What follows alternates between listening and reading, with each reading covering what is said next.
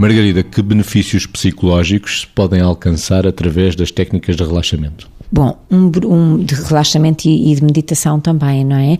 Uh, portanto, os primeiros benefícios psicológicos assim maiores, nós podíamos dizer que seria uma redução progressiva dos estados de ansiedade em que as pessoas vão vivendo hoje em dia, com os grandes benefícios que isto traz em termos de anular muita incapacidade que resulta do facto da pessoa estar verdadeiramente ansiosa. Portanto, logo os primeiros grandes, grandes benefícios são nitidamente a redução dos, a redução da ansiedade, que é é bastante importante. Mas depois, para além disto, da redução da ansiedade, há todo, porque a redução da ansiedade é, digamos assim, o anular um dano e anular um estado incapacitante, ou reduzi-lo, reduzi-lo, reduzi-lo, até à altura em que a pessoa de facto se equilibra nisto.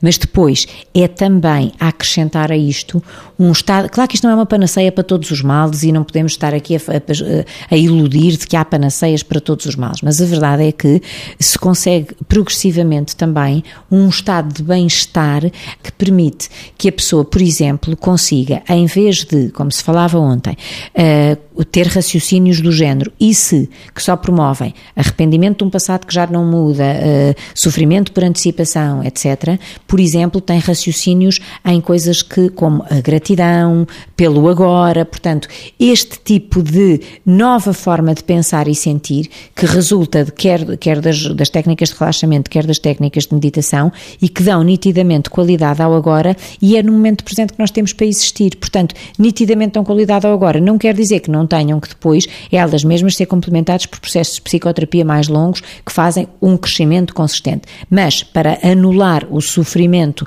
do momento, para anular, enfim, para esbater o sofrimento do momento neste tipo de perspectivas são, são verdadeiramente de sugerir, digamos assim.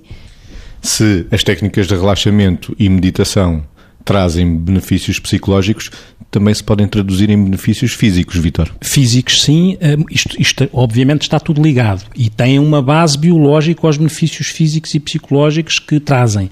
Físicos, porque há coisas muito básicas que podemos detectar em, em, com as práticas de meditação ou de relaxamento. A diminuição da frequência cardíaca, a diminuição da tensão arterial, uma, uma frequência respiratória que trabalha de uma forma mais, mais pausada, uh, aquilo que é a produção de ácido lático que tem a ver com o resultado de, de, de stress no nosso corpo também fica controlado com as práticas de, de, de meditação, e isto porque a, a meditação tem uma tradução neurobiológica, porque existem estudos de ressonância magnética funcional, ou seja, imagens do cérebro que vão tentar perceber o que é que se passa funcionalmente no cérebro quando estão a fazer determinadas coisas. No caso da meditação, em meditantes, o que se percebe é que os terrenos neuronais que um, têm a ver com aquilo que é a maior capacidade de regulação e de controle vão crescendo, vão se desenvolvendo com as práticas de meditação.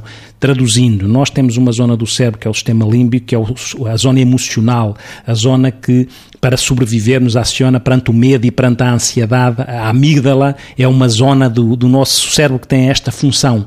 E o nosso córtex mais desenvolvido, o neocórtex, o córtex está atrás do frontal, ou seja, da nossa testa, avalia, avalia, planeia, mede as consequências.